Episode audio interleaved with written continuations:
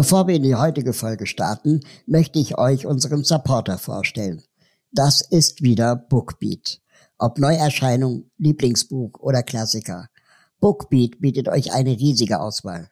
Und wenn ihr mal auf der Suche nach neuen Inspirationen seid, könnt ihr die zwölf Buchkategorien einfach durchstöbern, bis ihr genau das Richtige für euch gefunden habt. Es existieren bereits mehr als 100.000 Bücher, die ihr online streamen oder offline hören könnt. Was mir besonders gut gefällt, ganz egal ob ein, zwei oder zwanzig Hörbücher im Monat. Ihr könnt so viel hören, wie ihr möchtet. Momentan höre ich Madame Moneypenny, wie Frauen ihre Finanzen selbst in die Hand nehmen können, von Natascha Wegelin. Ihr könnt direkt mal reinhören, denn mit dem Code RAUL, geschrieben wird das R-A-U-L, könnt ihr jetzt Bookbeat Premium einen Monat kostenlos testen. Einfach auf bookbeat.de slash RAUL gehen und los geht's mit eurem gratis Hörbuchmonat.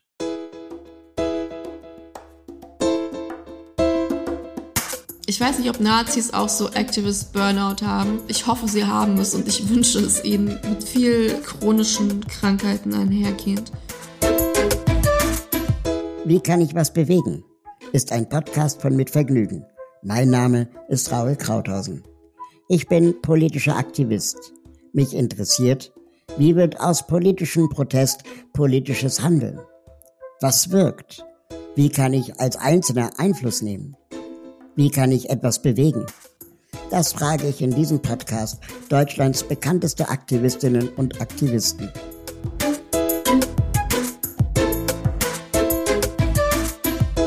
Mein heutiger Gast ist Margarete Stokowski. Ja, hallo Margarete. Schön, dass du heute in unserem Podcast zu Gast bist bei Wie kann ich was bewegen? freut mich sehr, dass wir heute sprechen können. Hallo, freut mich auch.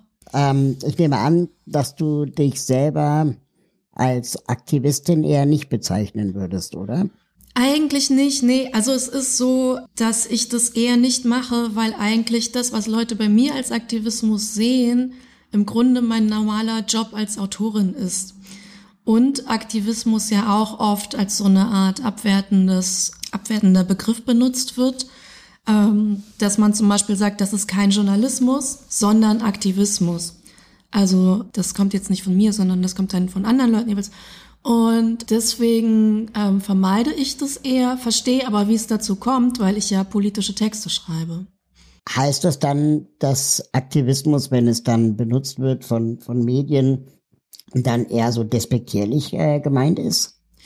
Also häufig verstehe ich das so. Es sind ja nicht nur Medien, die das sagen. Also es sind ja auch Leute, ähm, die kommentieren und so, also normal Privatpersonen oder Leute, die irgendwie an, aus anderen Richtungen her politisch aktiv sind, also sprich eher konservative, rechte, liberale sogenannte oder Leute, die antifeministisch drauf sind. Und ich glaube, es macht aber nicht so einen Unterschied, ob man jetzt über Medien spricht oder einzelne Personen, die das benutzen. Es soll halt, denke ich, oft mitschwingen, dass man sozusagen nicht alles offenlegt, wofür man steht, dass man Meinungen hat, die politisch sind, was ja in meinem Fall ein relativ absurder Vorwurf wäre, weil ich ja hauptsächlich Meinungstexte schreibe und die ja an sich, also die zeichnen sich ja dadurch aus, dass ich eine Meinung vertrete und halt üblicherweise eine politische Meinung. Also die allerwenigsten meiner Texte sind unpolitische Meinungen, wie sowas wie ich bin für Winterschlaf für Menschen und für mehr Jogginghosen und gegen Spargel. Wobei Spargel auch wieder ein politisches Thema ist, aber es ist ja mein Job, politische Texte zu schreiben. Und von daher ist es da ein bisschen eigenartig, wenn man über diese Texte so spricht, als würde ich da noch irgendwas Großartiges hinterm Berg. Also, weißt du, wie ich meine? Als würde ich da. Ähm, so, so eine Art Hidden Agenda gäbe. Genau, als hätte ich eine versteckte Agenda, die eigentlich hinter allem steht. Ich habe eine total explizite offene Agenda und die braucht man sozusagen nicht durch den Begriff Aktivismus irgendwie in so ein bisschen schummriges Licht rücken, weil das ist eigentlich alles relativ explizit bei mir.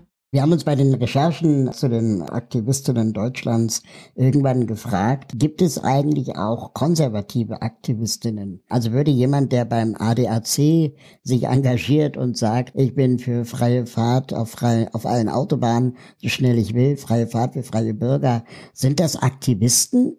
Das finde ich eine sehr gute Frage, weil das Ding ist, dieser Aktivismusvorwurf, wenn es darum geht, Leute damit zu diskreditieren, meistens nur gegen Linke und oder Feministinnen vorgebracht wird. Also es redet ja keiner von zum Beispiel christlich, oder sehr selten redet man von christlichen Aktivisten oder Aktivistinnen oder kapitalistischen. Das gibt es relativ selten, obwohl es natürlich Menschen gibt, die diese Position vertreten und auch aktiv Forderungen haben in diese Richtung.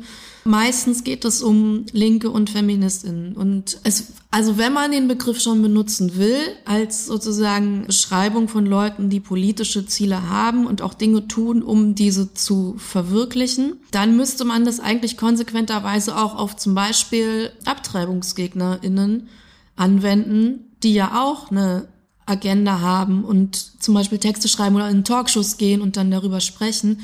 Die werden aber relativ selten so genannt. Und das ist auch ein Problem mit diesem Begriff. Was macht für dich einen politischen Menschen aus?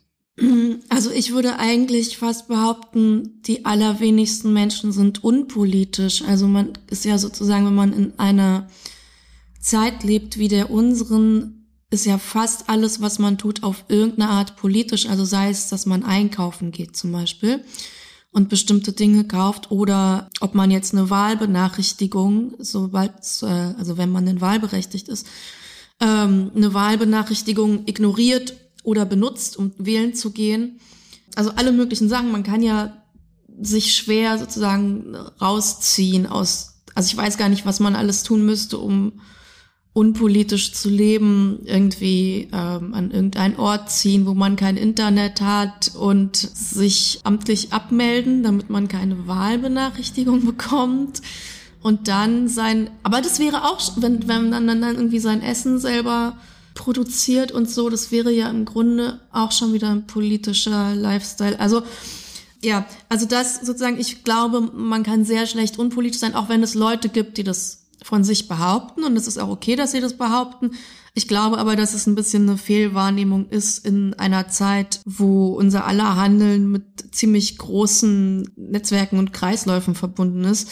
Und meistens ist es ja so, dass man sagt, man politische Menschen sind die, die sich äußern, also entweder öffentlich oder in größeren, sagen wir mal, privaten Runden oder so zu politischen Themen auf Demos gehen, keine Ahnung, ja, so Dinge tun, an politischen Aktionen teilnehmen, um da ihre Meinung kundzutun.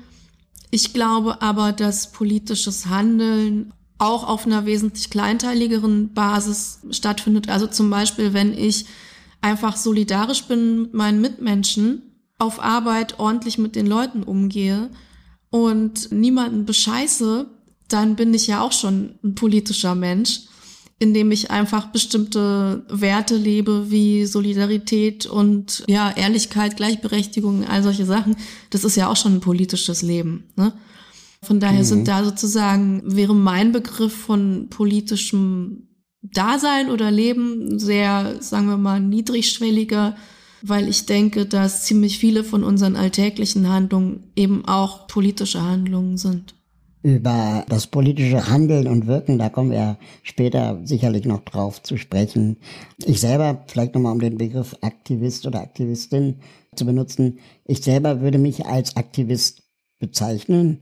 Luisa Neubauer und viele andere Menschen aus der Klimabewegung auch. Andere Menschen, mit denen wir gesprochen haben, wie zum Beispiel Carola Rakete oder auch Philipp Ruch, waren eher der Ansicht, dass dieser Begriff eben dazu da sei, zu diskreditieren. Glaubst du, es ist möglich, den Begriff Aktivismus irgendwie zurückzugewinnen durch, durch Rückaneignung oder so soll es das überhaupt geben?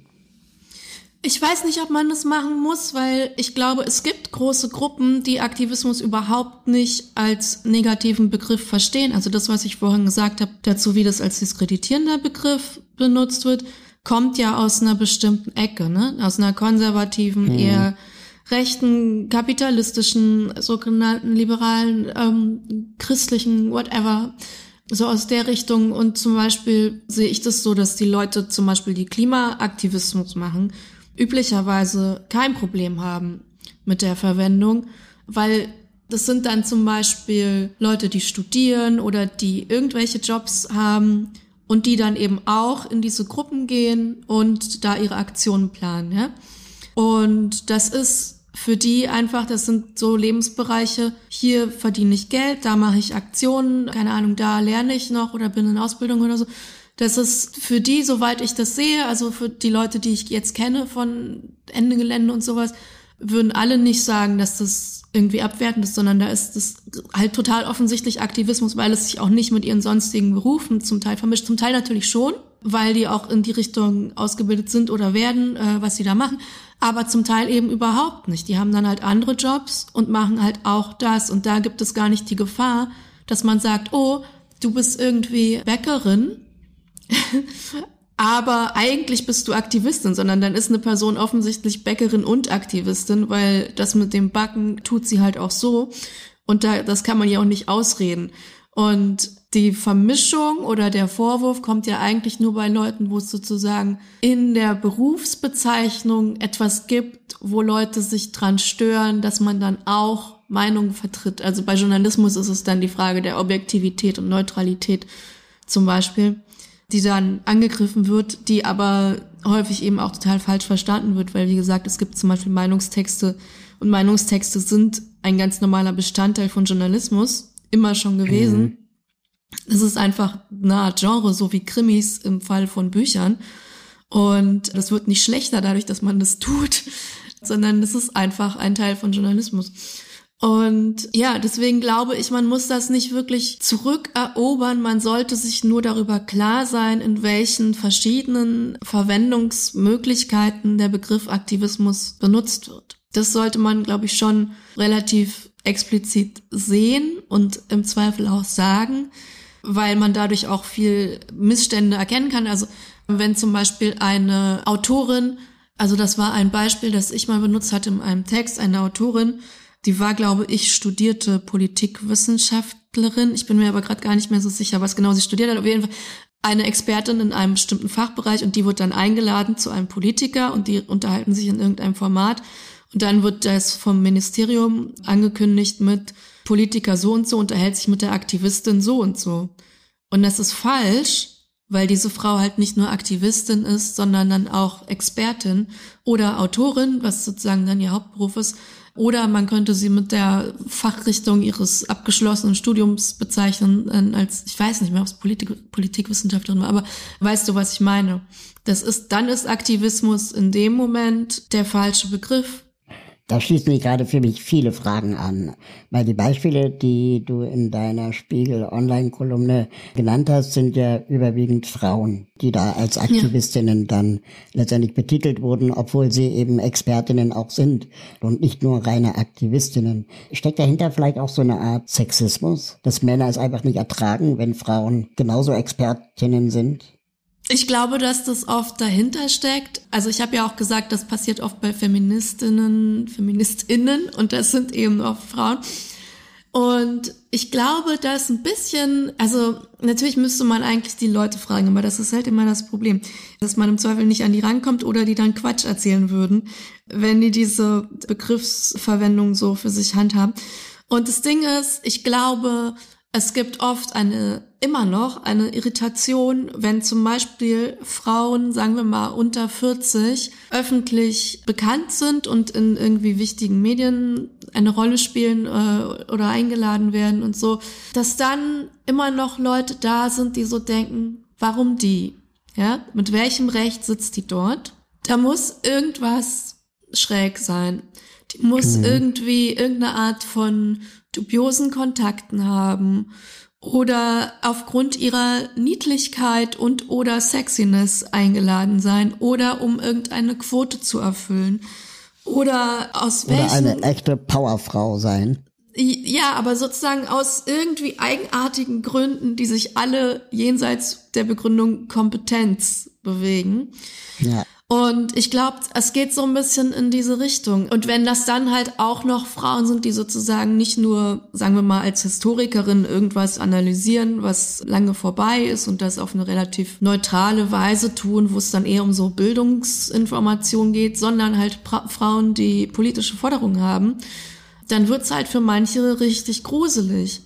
Weil sie denken, warum ist da irgendwie diese 27-Jährige, diese 34-Jährige, diese 17-Jährige und ich irgendwie Dietmar Detlef 56 Ingenieur war noch nie in den Tagesthemen. So, was ist da los? Das kann ja nicht richtig sein. So, und ich glaube, dass man sich das dann in dieser verwirrten Position gerne damit erklärt, dass diese Leute halt eine sehr starke Agenda vertreten, die durch quasi ein bisschen auch geheime Mächte nach ganz oben gespielt wird.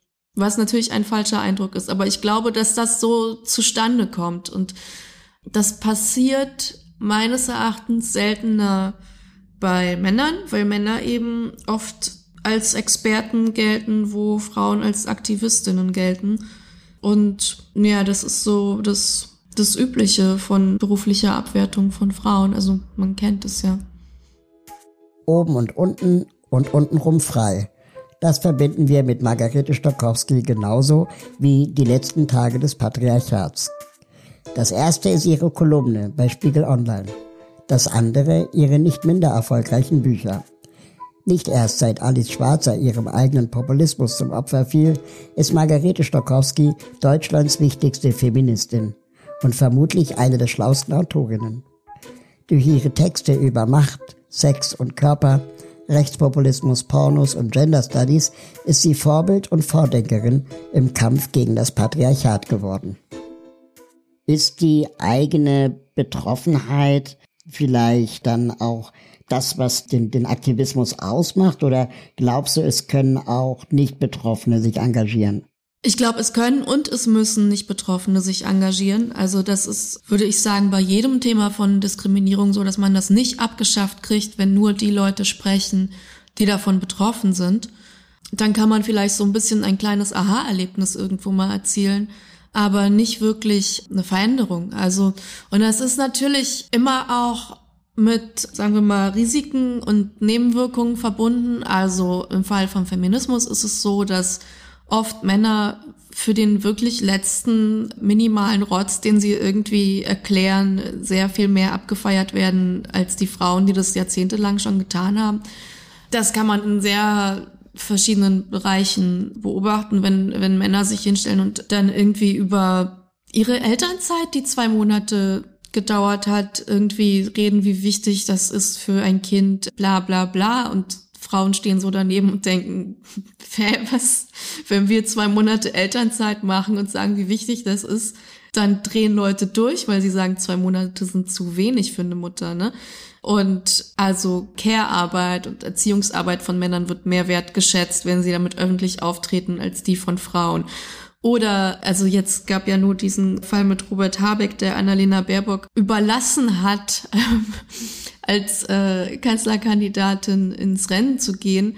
Und da gab es ja auch Stimmen, die gesagt haben, ja, der Feminismus braucht Männer wie dich, die in dem Fall dann den Schritt zurück machen und so und sagen, hier die Frau kriegt die Bühne und so. Ja, es stimmt schon, aber gleichzeitig ist es ja auch nicht so, dass er mehr Anspruch auf diesen Job gehabt hätte als sie. Also es ist, es geht dann sehr schnell in so ein euphorisches, ja, genau, die neuen Männer sind da und das, was da passiert, war jetzt gar nicht so ein riesiger Schritt. Im Fall von Rassismus, im Fall von Diskriminierung von Leuten mit Behinderungen, mit Krankheiten, mit allen möglichen Merkmalen, wegen denen man diskriminiert werden kann, ist es genauso. Also, dass wenn Leute, die dieses Merkmal nicht haben, sich hinstellen und was erklären, sie halt oft mehr gehört werden als Leute, die unterdrückt werden. Das liegt in der Natur der Sache.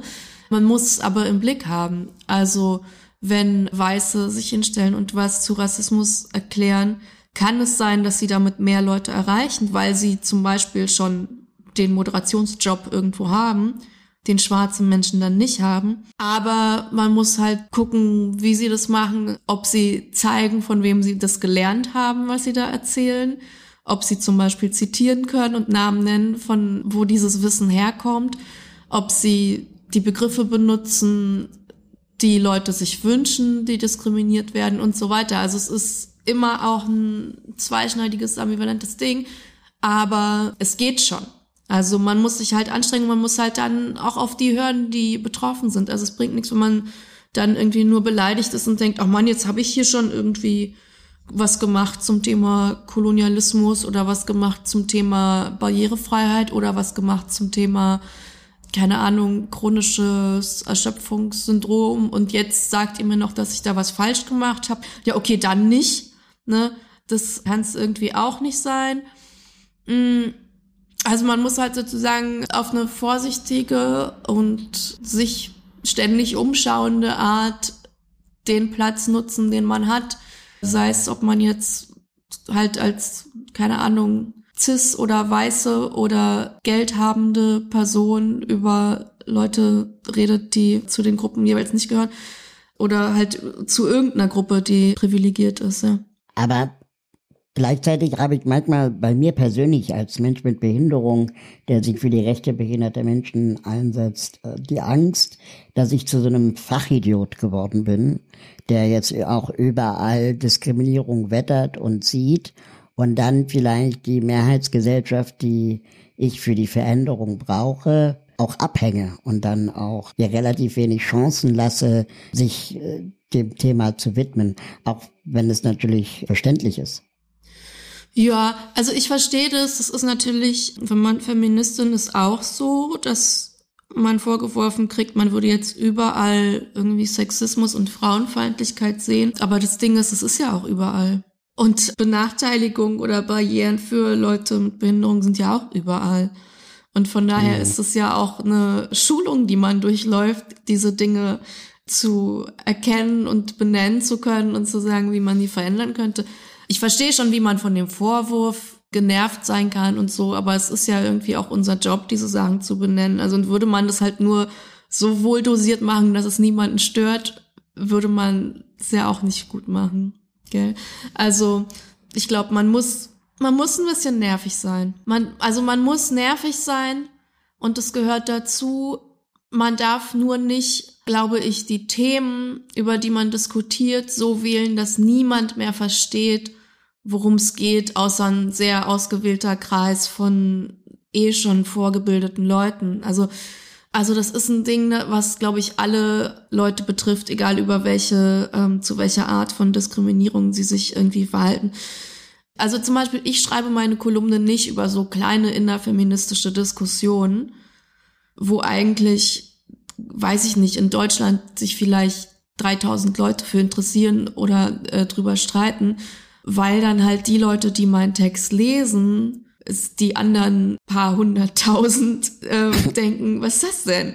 Ja, und ich komme nicht mehr mit. Also das muss man schon irgendwie im Blick haben, aber das ist eher eine Frage sozusagen der Auswahl der Themen, über die man öffentlich spricht, als jetzt ein prinzipielles Problem, würde ich sagen. Das führt mich zu der Frage, ob Aktivismus überhaupt konstruktiv sein muss im Sinne von handreichend gegenüber jenen, die die Umwelt zerstören oder gegenüber jenen, die Barrieren bauen oder eben Barrieren nicht beseitigen. Ist es die Aufgabe von Aktivistinnen auch Lösungen aufzuzeigen? Ich glaube überhaupt nicht, dass man immer gleichzeitig Lösungen vorschlagen muss, wenn man Probleme aufzeigt. Also und zwar in keinem Bereich, also auch im normalen Leben nicht. Ist halt immer der erste Schritt, ein Problem aufzuzeigen. Und im Aktivismus es ist halt so, der kann natürlich zum Beispiel auch einfach lustig sein, ja, und damit auf ein Problem hinweisen. Und man würde viele Aktionen komplizierter machen, wenn man da die Lösung immer noch in einem ellenlangen Dokument sozusagen mit vorschlagen müsste. Man kann auch einfach auf Dinge hinweisen und den Leuten das sozusagen erstmal sacken lassen. Also Aktivismus kann lustig sein, kann verstörend sein, kann Kunst sein, ja, kann auch sein, einer AfD-Politikerin eine Torte ins Gesicht zu werfen. Das ist ja auch, da steckt da jetzt auch der Lösungsvorschlag jetzt nicht ganz explizit mit drin, gell? Aber das ist ja auch Aktivismus, ne? Und von daher würde ich sagen, es gibt tausend verschiedene Möglichkeiten, auf Probleme hinzuweisen und Umstände, äh, also Missstände offen zu legen. Und ob man da jetzt immer schon den Lösungsvorschlag oder die Forderung mit reinsetzt, hängt ja irgendwie auch vom Format ab. Also wenn man zum Beispiel ein Denkmal, was für eine rassistische Person errichtet wurde, mit Farbe beschmeißt, dann ist es ja Aktivismus. Ich finde aber nicht, dass man gleichzeitig verpflichtet ist, einen Zettel zu hinterlegen, wo dann Vorschläge draufstehen, für wen denn stattdessen ein Denkmal errichtet werden sollte. Ne? Weißt du, wie ich meine? Also da reicht dann die Farbe als Statement. Und das ist dann gut und richtig und alle verstehen schon, was gemeint ist. Man kann natürlich gleichzeitig fordern, was für Denkmale es sonst geben sollte, aber das ist dann schon irgendwie auch ein bisschen ein anderes Thema dann wieder. Also man muss nicht immer Lösungsvorschläge mit dazu liefern. Wobei in dem Fall ja der Lösungsvorschlag wäre, macht das Denkmal weg, ne? Das ist ja relativ eindeutig. Also man macht ja nicht, man schmeißt ja nicht da irgendwie zehn Liter pinke Farbe drauf und dann schreibt man noch dazu, bitte wegmachen oder so. Das ist ja dann schon klar. Ist denn, also wenn wir uns mal die vergangenen Monate anschauen, vielleicht die Monate vor der Pandemie, als Fridays for Future gerade überall rauf und runter in den Medien diskutiert wurde, und das Beispiel, das ich dann immer bringe für diese Frage, Luisa Neubauer dann neben Friedrich Merz bei Markus Lanz sitzt mhm. und dann der Friedrich Merz rhetorisch kopftätschelnd zu Luisa Neubauer auch unglaublich chauvinistisch sagt, ja, dann gehen Sie doch in die Politik. Mhm. Ist es ist es diese Umarmungsstrategie der PolitikerInnen, um die Verantwortung wieder zurückzuspielen? Ist Aktivismus dann ein Korrektiv oder ist es einfach dann auch völlig, wie soll ich mal sagen, ausgenutzt worden von der Politik? Also ich würde sagen, im Fall von Friedrich Merz ist es ja ein ganz offensichtliches, geh halt erstmal weg. Ne? Also man wird ja nicht so schnell, also wenn man in die Politik geht, hat man ja erstmal üblicherweise die ersten Jahre darf eine Stellung, in der man öffentlich nicht so besonders viel zu sagen hat, ne? weil man erstmal auf einer relativ niedrigen Ebene anfängt, sagen wir mal im, in der wie auch immer Bezirks- oder Landesgruppe oder was auch immer und da erstmal irgendwie die total kleinteilige Arbeit macht, die natürlich von jemandem gemacht werden muss, aber man wird ja jetzt nicht sofort irgendwie Bundestagsabgeordnete oder Kandidatin dafür oder halt ne, die Art von Person, die in Talkshows eingeladen wird. Also in dem Fall von Friedrich Merz gegen Luisa Neubauer würde ich sagen, das bedeutet einfach nur, kannst du bitte weggehen, so? Das ist ja jetzt keine Einladung im Sinne von gründe doch eine Partei und ich werde gerne mit dir koalieren oder so. Also ist ja relativ klar. Und es gibt ja aber dieses, geh doch in die Politik oder warum gehst du nicht in die Politik auch als total wohlmeinende oder irgendwie konstruktiv gemeinten Vorschlag.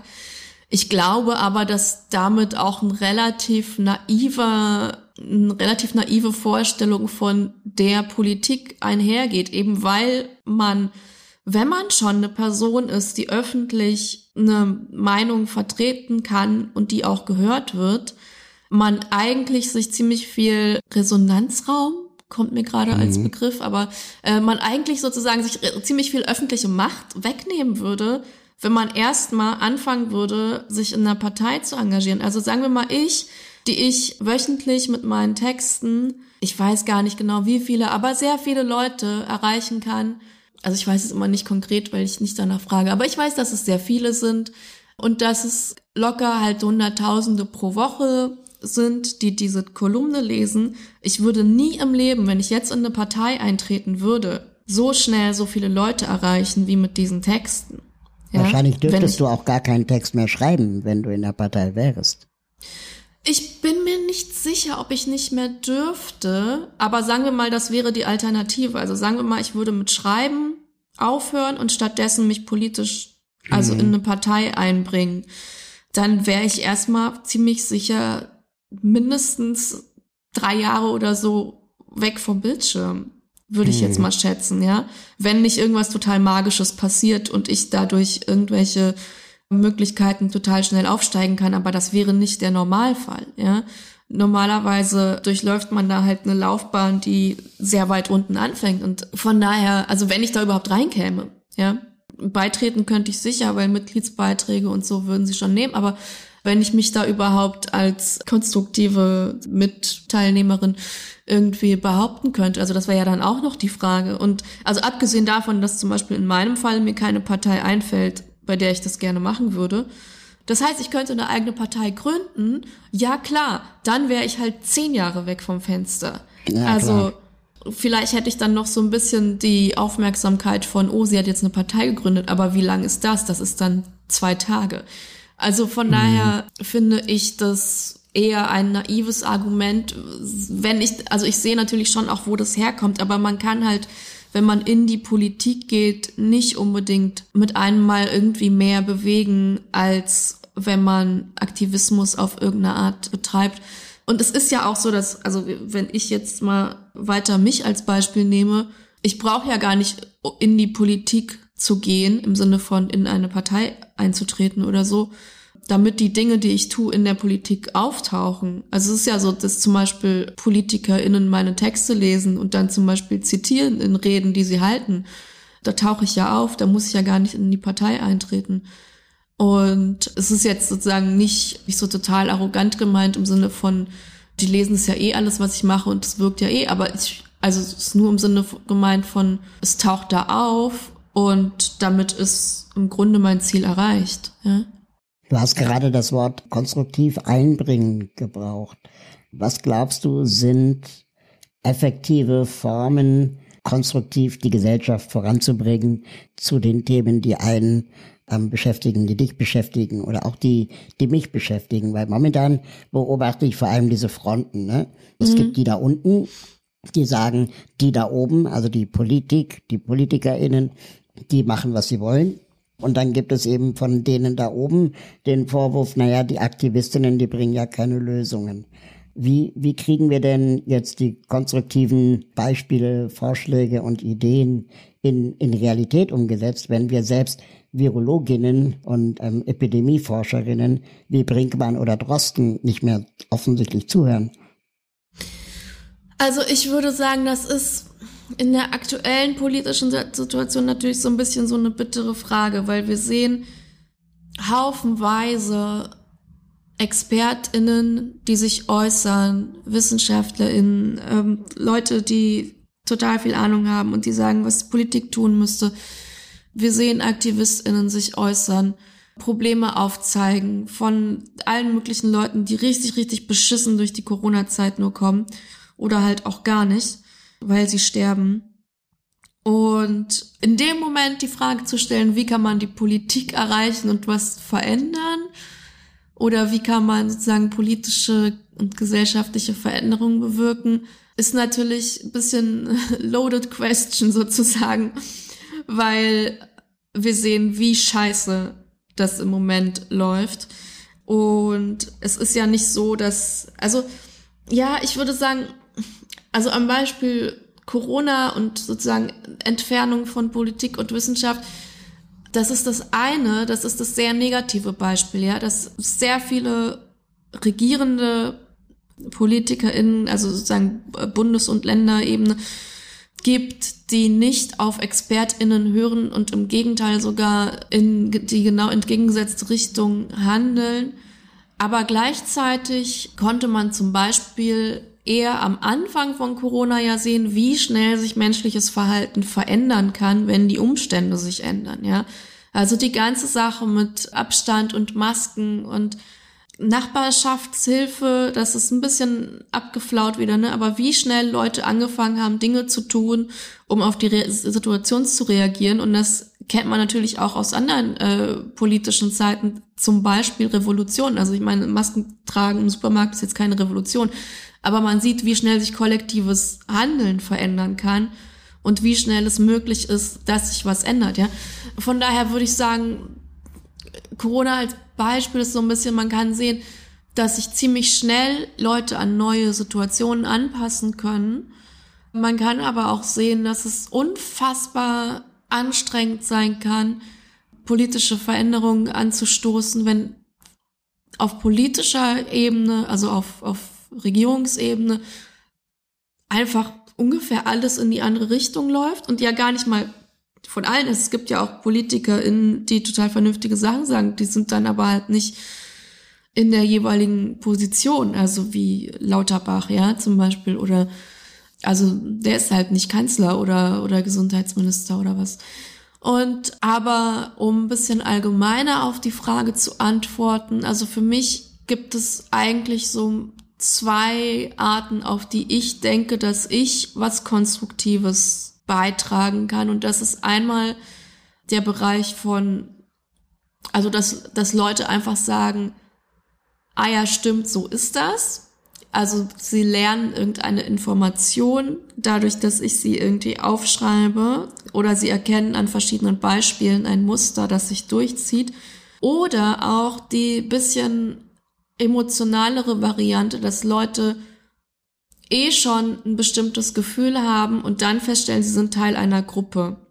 Also das eine äh, passiert sozusagen eher auf einem informativen, in eine informative Richtung, dass Leute, dass ich Leuten zum Beispiel Argumente an die Hand gebe, wo sie jetzt selber schon vielleicht ein bisschen in meine Richtung gehen würden, politisch und meinungsmäßig, aber vielleicht jetzt nicht die Zeit oder die Fähigkeiten hatten, sich die Argumente zu überlegen, warum das eigentlich genauso sein sollte. Das ist die eine Sache und die andere Sache ist eben, also das ist zum Beispiel bei meinem ersten Buch oft der Fall gewesen, dass ich, also untenrum frei, da erzähle ich sozusagen anhand meines eigenen Aufwachsens Dinge über viele feministische Themen, Körper, Gewalt, Sex, äh, Aufklärung und so weiter und mache das am Beispiel von mir selber und da gab es sehr, sehr viele Leserinnen, in dem Fall halt Frauen üblicherweise, die gesagt haben, okay, krass, so war das bei mir auch. Ich wusste nicht, dass das ein allgemeines Problem ist. Oder ich, äh, keine Ahnung, ja, ich wusste nicht, dass es bei so vielen Leuten so ähnlich ist äh, und so weiter. Und das sind, das ähnelt sich ein bisschen in dem, also das, diese beiden Sachen, also sozusagen das Informative und das eher emotionale, Kollektive oder so. Aber ich glaube, man muss es unterscheiden, weil man im Zweifel auch bei Vorwürfen unterschiedlich reagieren kann. Also zum Beispiel gibt es ja diesen Vorwurf, dass man, wenn man Texte schreibt, die so sind wie meine, eigentlich nur so Preaching to the Converted betreibt. Also mhm. ich schreibe das so für andere linke Feministinnen, damit die nochmal hören, was sie eh schon denken und alle sich wohlfühlen und für so eine Blase, die eh schon in sich geschlossen ist und so. Und das stimmt erstens nicht, weil dann würde ich zum Beispiel auch nicht so viel Morddrohungen kriegen, weil offensichtlich mhm. lesen das auch Leute außerhalb meiner sogenannten Bubble. Und ich sehe das auch an den Kommentaren im Spiegelforum und an meinem Posteingang mit Mails, die an die Redaktion gehen und mir dann zum Teil weitergeleitet werden oder also an den Reaktionen, die ich bekomme, sehe ich, dass ich nicht nur zu den Leuten rede, die sowieso schon meiner Meinung sind, aber auch, selbst wenn es so wäre, wäre es kein Verbrechen. Weil ich glaube, dass es ein wichtiger Bestandteil von politisch engagierten Texten ist, Leute Argumente und auch Gefühle an die Hand zu geben. Und zwar Argumente im Sinne von, guck mal, hier hast du vielleicht eine Ahnung, in, in welche Richtung deine Meinung gehen könnte, aber folgende Gründe sprechen tatsächlich dafür.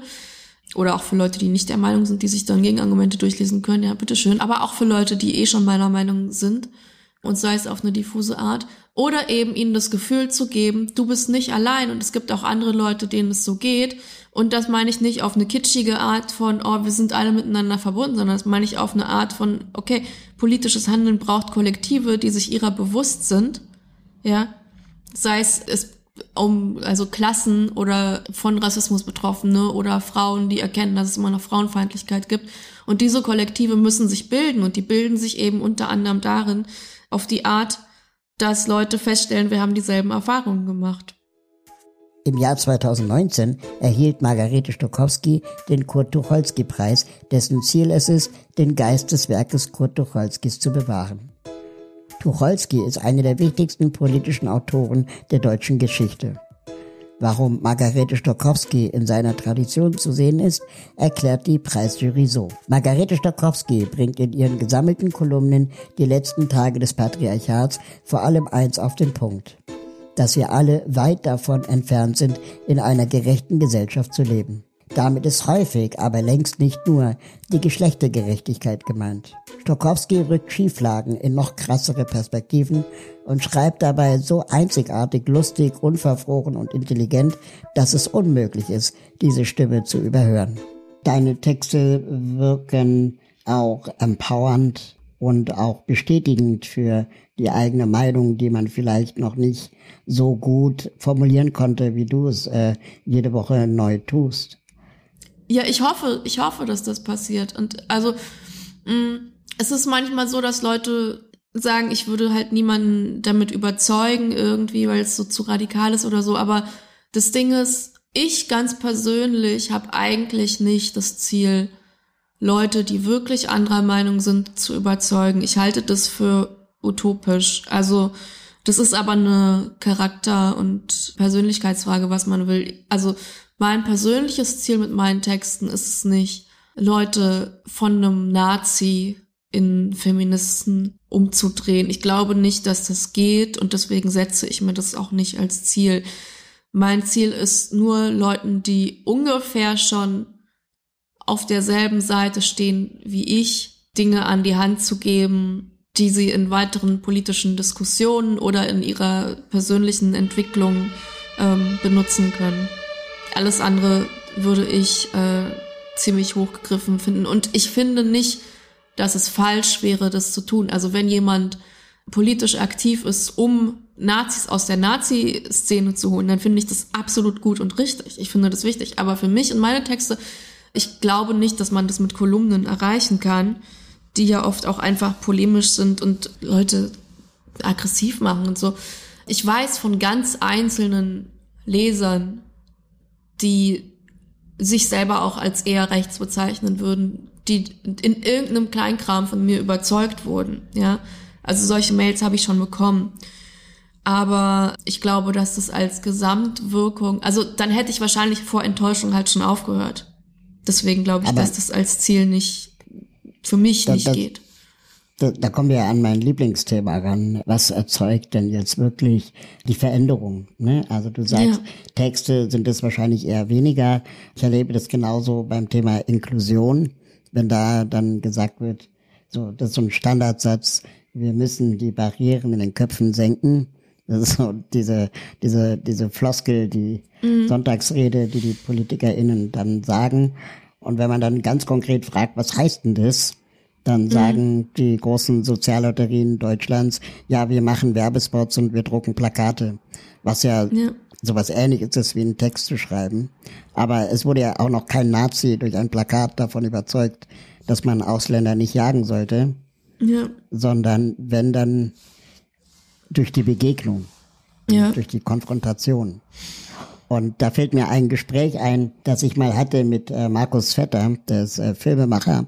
Mhm. Und er hat äh, eine Reportage gemacht über das Davos Wirtschaftsforum. Und ähm, der war ziemlich ernüchtert von den Gesprächen, weil er sagt, die Menschen, die sich auf den höchsten Ebenen der Welt bewegen, die Elite quasi, dass die so karrierefixiert sind, dass sie so stromlinienförmig sind, dass die Ursprungsidee vom Forum mit den Eliten der Welt die Probleme der Welt zu lösen, eigentlich zum Scheitern verurteilt ist.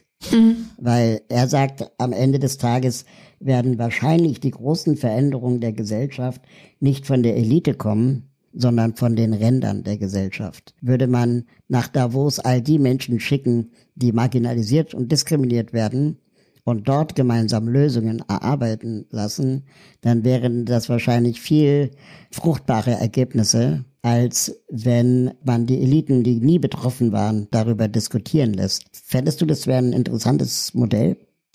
Also ich glaube auf jeden Fall, dass man mehr hinkriegen würde. Es gibt, es erinnert mich gerade an Eva von Redeker. Ich weiß nicht, ob du sie kennst, eine Philosophin und Autorin, die ein Buch über Revolution geschrieben hat. Revolution für das Leben ähm, könnte auch eine Interviewpartnerin für dich sein. Und zwar also hat sie so in ihren Arbeiten, also die schreibt auch Texte für, für Medien, aber hauptsächlich hat sie dieses Buch geschrieben und, und arbeitet halt an, an verschiedenen Unis und so. Und die schreibt, dass bei Revolutionen oder radikalen sozialen Veränderungen die Änderung der Praktiken nicht unbedingt dadurch kommt, dass irgendein Komitee oder so irgendwas beschließt, sondern dass veränderte Praktiken an den Rändern von Gruppen hm. sich verstetigen und eh schon ausgeführt werden und dann dadurch sozusagen in den Rest der Gruppe einsickern. Also das muss nicht sozusagen von oben irgendwo beschlossen werden und oben jetzt nicht nur im Sinne von Regierung, sondern auch im Sinne von keine Ahnung, das Plenum tut sich zusammen und beschließt irgendwas oder so oder was auch immer dann die Form ist, in der man organisiert ist, sondern es gibt eine veränderte Praxis der Hilfe oder des Austauschs oder des Umbaus von irgendwas und die verstetigt sich als Praxis in einem Randbereich und dann sehen das andere Leute und denken, ah, guck mal, die machen das so, dann machen wir das jetzt auch so und dann sickert das so langsam in die größere Gruppe ein. Und da nennt sie so verschiedene historische Beispiele und so, äh, wo das passiert ist. Und ich halte das für total nachvollziehbar, dass Veränderungen eben so entstehen, dass man die im Kleinen eh schon praktiziert, in kleineren Gruppen, und dann andere merken, okay, wenn das in diesem kleinen Bereich geht, dann könnte das bei uns auch funktionieren und sich das sozusagen dann weiter verbreitet. Das halte ich für sehr viele Bereiche realistischer, als dass man sagt, okay, bums, jetzt äh, folgende Verordnung, alles muss jetzt so und so funktionieren. Und das heißt aber natürlich auch, dass viele Dinge, die irgendwo praktiziert werden, sich dann vielleicht nicht durchsetzen, weil man merkt, okay, das geht im größeren Maßstab überhaupt nicht oder das ist jetzt alles sehr abstrakt, aber oder das kann man auf andere Bereiche nicht übertragen oder so.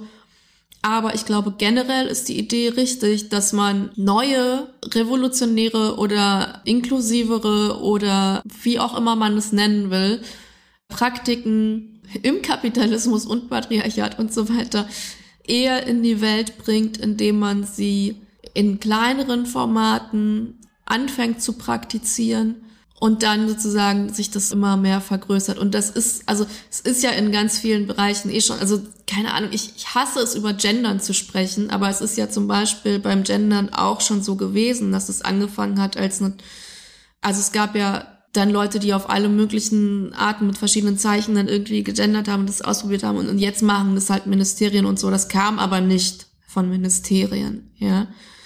Und äh, jetzt bin ich schon wieder fertig mit Thema Gendern. Ich hasse es nämlich, weil es so ein Rand-Kleinscheiß ist. Und das geht, also das, was ich jetzt gesagt habe mit diesen veränderten Praktiken, geht natürlich nicht für alles. Also wir schaffen es nicht, dass zum Beispiel alle Leute einen ordentlichen Mindestlohn bekommen, wenn nur ein paar kleine Firmen ihren Leuten einen ordentlichen Lohn zahlen. Ja? Das funktioniert nicht. Aber bezüglich vieler, vieler anderer kleiner Dinge ist das, glaube ich, die Art, wie man Dinge verändert. Wo hört für dich Aktivismus auf? Also es gibt ja verschiedene Formen des, des Aktivismus von ja, Texten schreiben, Farbbeutel werfen, Torten werfen, aber es gibt ja auch radikalere Formen wie Straßenkreuzungen blockieren, Autos anzünden. Siehst du irgendwo für dich eine Grenze? Also ist es also, zum Beispiel, das ist eine Frage, die ich mir wirklich immer stelle und manchmal auch denke, das ist mir zu früh abgebrochen, ähm, wenn mhm. gesagt wird, es hört bei Gewalt auf. Ist das so? Ähm, Glaube ich nö, nicht. Nö, würde ich nicht sagen. Also ich meine, ist die Frage, ob die Frage so gestellt ist, wann hört Aktivismus auf und wann fängt zum Beispiel Verbrechen an? Weil Aktivismus ist ja oft je nach Sichtweise eh schon ein Verbrechen. Also sagen wir mal, die Abläufe an einem Kernkraftwerk, also keine Ahnung, irgendwas zu blockieren oder ein Braunkohlegebiet irgendwie komplett stillzulegen oder ein Castor aufzuhalten, ja, ist ja alles ziviler Ungehorsam, aber ist im Grunde halt auch illegal, ja. Und nicht jeder zivile Ungehorsam ist illegal, aber das wären so Beispiele. Aber es ist ja trotzdem alles richtig, um Himmels Willen, äh, irgendwie, also, ja. Dann so Sachen wie Autos anzünden, ja, keine Ahnung, also ich mach's jetzt nicht es ist irgendwie Aktivismus, aber halt einer, der jetzt nicht so wahnsinnig viel bringt. Also die Leute kaufen sich dann halt ein neues Auto. Und es ist ja auch eine Art von Aktion, die auch von Nazis benutzt wird, um Leute einzuschüchtern. Also von daher würde ich sagen, es gibt wenig so Einzelaktionen, wo man jetzt sagen könnte, okay, das ist jetzt einfach nur noch falsch und so. Ich glaube, es gibt in den meisten politischen Gruppen Leute, die eigentlich die politischen Ziele jetzt nicht so wahnsinnig wichtig finden, sondern Bock auf Gewalt und Eskalation haben. Die wird es aber immer geben. Es wird immer auf Demos Leute geben, die eigentlich irgendwie lieber als zu diskutieren, irgendwie da ihr T-Shirt ausziehen und, und rumgrölen und mhm. besoffen irgendwas werfen. Ja, und zwar in jeder, also bei Linken wie bei Rechten und so weiter. Jetzt vielleicht nicht bei Katholischen. die, die schmeißen irgendwie selten Steine oder so, aber ich glaube, es wird diese Leute immer geben. Ich glaube aber nicht, dass die von den Zielen der Gruppe ablenken sollten. Man muss natürlich immer aufpassen, was man öffentlich sagt zum Thema Gewalt, aber ich glaube, dass Gewalt als Reaktion auf Gewalt oft ein legitimes Mittel ist, wenn man das so allgemein formulieren kann, weil es halt eine Form der Verteidigung ist. Also nehmen wir das Beispiel Sexismus. Da ist ja, ja auch äh, viel Gewalt im Spiel, äh, ja. meistens von Männern auf Frauen. Ist dann ja. die Antwort Gewalt? Also das höre ich zum Beispiel oft, ne, dass dann gesagt wird, ja, das sind alles Männerhasser und so. Mhm. Aber ja, ich meine, Sexismus ist ja auch so gesehen Frauenverachtung. Ja, also das Ding ist, ich würde nicht sagen, die Lösung auf, sagen wir mal, sexuelle Übergriffe muss immer sein, jetzt irgendwie Gegengewalt anzuwenden, weil erstens bringt man sich im Zweifel in Lebensgefahr, weil man eventuell körperlich oder durch nicht vorhandene Waffen irgendwie unterlegen ist. Es kann total dumm sein, aber gleichzeitig glaube ich, wenn man jetzt einen Mann hat, der permanent irgendwie Frauen anfasst, die ihm unterlegen sind und so, wenn ihm dann im entsprechenden Moment jemand eine klatscht oder auf irgendwie so wehtut, dass er jetzt nicht irgendwie schwer verletzt wird oder so, das ist ja komplett nachvollziehbar. Also es ist ja menschlich sozusagen, ist dann vielleicht das Richtige in dem Moment, ja. Ich habe auch schon Männern irgendwie ein Getränk ins Gesicht gekippt. Für, das ist ja, kann man ja, also, weißt du, so, ist halt manchmal das Richtige. Und es ist aber natürlich nicht die Lösung für irgendwas. Also, ich meine, was passiert dann? Der Typ ist dann kurz irritiert und so. Im Grunde nur so ein kleiner, kleiner Schockmoment, den man, den man sich da gewinnt, aber es ist jetzt keine allgemeine Lösung. Und also gäbe es jetzt irgendwie so eine militante Gruppe, die rumzieht und irgendwie Täter ein bisschen erschreckt oder so, ich würde die nicht aufhalten.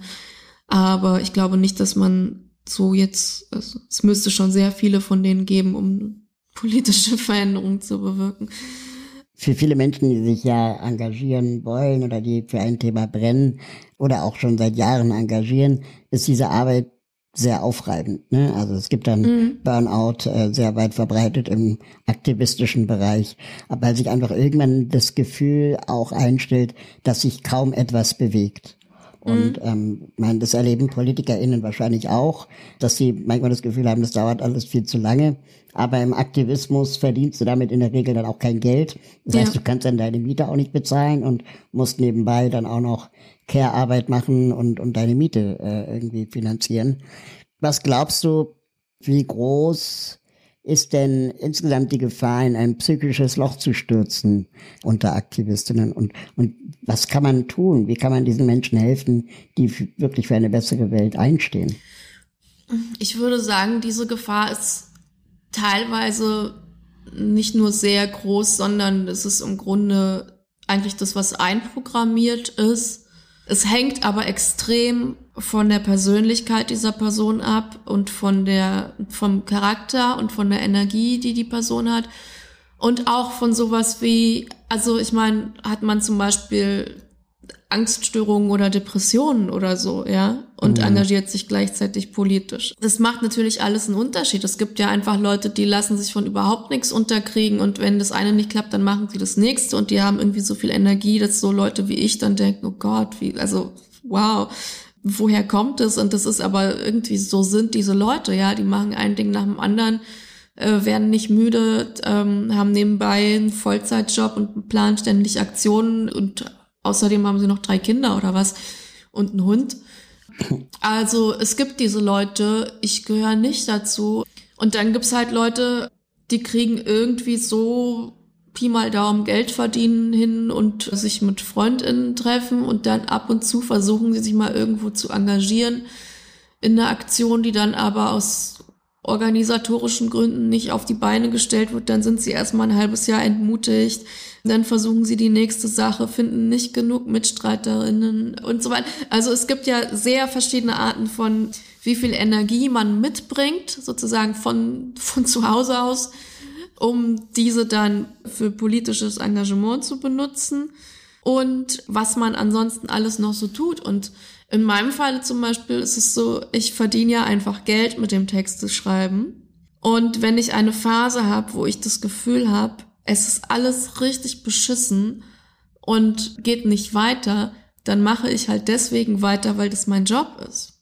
Ja, weil würde ich aufhören mit dem Schreiben, da erstmal kein Geld mehr auf mein Konto käme, beziehungsweise stimmt nicht ganz, weil es käme immer noch Geld, weil Leute dann noch die Bücher kaufen würden, die ich schon geschrieben habe aber auch dieser Hahn würde irgendwann versickern, denke ich. Und das heißt, dann ist mein Antrieb für das weiter Texte schreiben, dass ich halt Geld verdienen muss, um ja Miete zu zahlen und Essen zu kaufen. Ja, Geld verdienen muss man nicht erklären. Aber es kann dann zum Beispiel sein, dass ich dann halt nicht auch noch Kraft habe für irgendeine, weiß ich nicht, auf einer Demo zu sprechen, für eine Aktion ein Video aufzunehmen, also diese ganzen Sachen zu machen, würde ich kein Geld bekomme. Ja, weil davon gibt es ja auch sehr viel. Also ein ziemlich großer Teil meiner Arbeit ist, sind halt auch Sachen, für die ich kein Geld bekomme. Und das ist dann im Zweifel eventuell das Erste, was hinten runterfällt in so Phasen, wo ich nicht mehr so viel Kraft habe. Aber ich weiß nicht, ob Nazis das auch haben. Ich weiß nicht, ob Nazis auch so Activist Burnout haben. Ich hoffe, sie haben es und ich wünsche es ihnen mit viel chronischen Krankheiten einhergehend. Aber wenn man sich aus einer linken feministischen Antidiskriminierungsposition in dieser aktuellen Gesellschaft einbringt, dann wundert es mich, wenn man nicht irgendwann Burnout kriegt. Weil man ja logischerweise nur minimale Fortschritte sehen kann. Und dann ist es halt eine Persönlichkeitsfrage, wie gut man das verkraftet. Du hast gerade die, die Nazis angebracht. Im Laufe des Gesprächs fiel mir die Frage ein, ob ein rechter oder konservativer Aktivist sich vielleicht Lobbyist bezeichnen würde. Also gibt Weiß es, ich nicht. Gibt es also Lobbyisten feministischen Lobbyismus oder inklusiven Lobbyismus oder Klimalobbyismus? Lobbyismus ist ja im Grunde auch eher nur Aktivismus, wo es aber auch um Geld geht, oder? Also und bei Aktivismus geht's ja auch um Geld, aber, aber wo sozusagen noch mehr, mehr Kapital am Start ist. Oder? Ich würde das als den Unterschied sehen. Also. Aber wenn sie jetzt einen Mäzen auftäte, der mhm. uns beide bezahlen würde für die Arbeit, die wir machen, ja. wären wir dann Aktivistinnen oder Lobbyistinnen? Hm. Ja, weiß ich nicht. Also ein Mäzen würde, glaube ich, also es sei denn, er ist extrem reich. Aber ich würde Lobbyismus jetzt eher bei sowas benutzen, wo entweder eine ganze Branche ja. oder zumindest ein, ein, sehr großes Unternehmen oder so mit drin ist. Ja. Und also. Guter Punkt. Das muss, muss nicht sowas sein wie, wie Waffen oder so, würde ich sagen, aber es kann ja auch sowas sein wie Menstruationsprodukte oder whatever, ja. Also was mhm. auch immer. Ich würde aber sagen, da ist der Hauptunterschied sozusagen, dass da noch das Geld. Kapital am Start ist. Das interessiert mich aber nicht so sehr. Ja.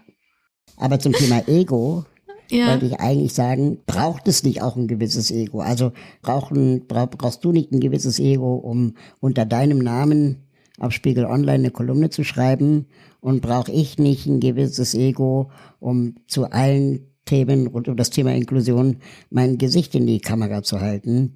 Ob es Corona ist oder Arbeitslosigkeit oder Schule. Ich bin weder Virologe noch arbeitsmarktpolitischer Sprecher noch äh, Lehrer und trotzdem muss ich zu allem mich äußern und äußere mich zu viel. Ja. Das ist doch, macht ja auch was mit allem. Ego ist ja auch eine, was Gutes, nicht nur negativ. Ja, ja, sicher. Also ich, also jetzt ich persönlich, wenn ich es ohne meinen Namen und mein Gesicht machen könnte, würde ich gerne. Ist aber schwierig mhm. bei dem Job. Mhm. Und ja, ich glaube, man braucht bei vielen Aktionen auch einen gewissen, sagen wir mal, Größenwahn oder so. Und das kann auch total gesund und richtig sein und so. Und trotzdem ist mein Eindruck, dass es, es gibt Aktionen, wo man merkt, da haben die Leute mehr Bock auf die Aufmerksamkeit für sich selbst als auf die Aufmerksamkeit für das Thema. Und dann finde ich es halt immer bisschen schade. So, es kann natürlich passieren, dass trotz sozusagen narzisstischer Absichten ein Thema dann in eine, trotzdem eine politische Wirkung hat und so. Das ist ja auch möglich. Aber ja, was ich nur sagen wollte, ist, es gibt so bestimmte Aktionen, die diese Art von Ego-Energie ausstrahlen, die finde ich dann halt persönlich immer jetzt mhm. nicht so geil. Also ja, aber das ist ja auch eine Geschmacksfrage. Also manche Leute wollen ja auch genau das und manche Leute werden davon ja auch abgeholt und so.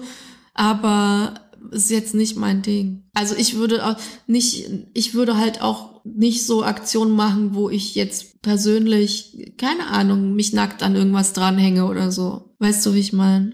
Ja, liebe Margarete, ähm, Vielen Dank für deine Zeit. Gerne, gerne. Ich finde es immer wieder sehr erhellend und erfrischend, vor allem erhellend, mich mit dir auszutauschen. Gerne wieder. Ja, sehr gerne wieder. Es hat mich gefreut. Mach dir noch einen schönen Tag. Ebenso. Danke. Bis bald. Bis bald. Tschüss. Tschüss. Das war's für heute. Vielen Dank fürs Zuhören. Ich freue mich über eure Bewertungen, Kommentare, Feedback und natürlich, wenn ihr den Podcast abonniert oder einer Person weiterempfehlt. Wie kann ich was bewegen? ist eine Produktion von Mitvergnügen und der Part GmbH für digitales Handeln. Lasst uns was bewegen. Bis bald.